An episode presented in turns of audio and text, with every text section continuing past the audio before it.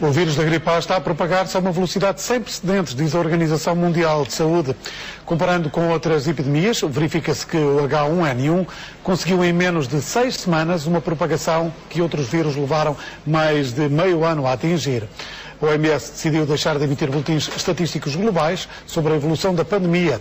A contagem de casos individuais nos países mais afetados, diz a organização, não é necessária para determinar o nível de risco provocado pelo vírus da gripe A. A partir de agora serão apenas fornecidas informações sobre novos casos em países onde o H1N1 ainda não tenha sido detectado. Diz, no entanto, a OMS que a situação em todo o mundo está controlada e que os laboratórios têm capacidade para continuar a responder a esta pandemia.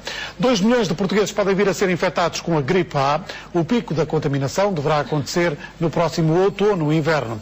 O governo prevê gastar 45 milhões de euros na compra de 3 milhões de unidades da vacina, que está ainda em estudo.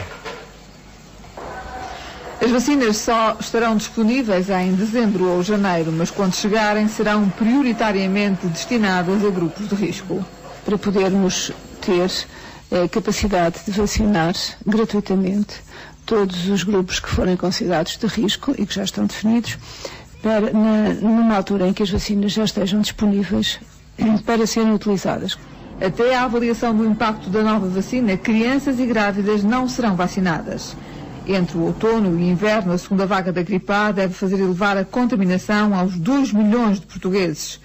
Bruxelas lembra que dentro de meses a Europa vai este ano somar à gripe sazonal a gripe tipo A.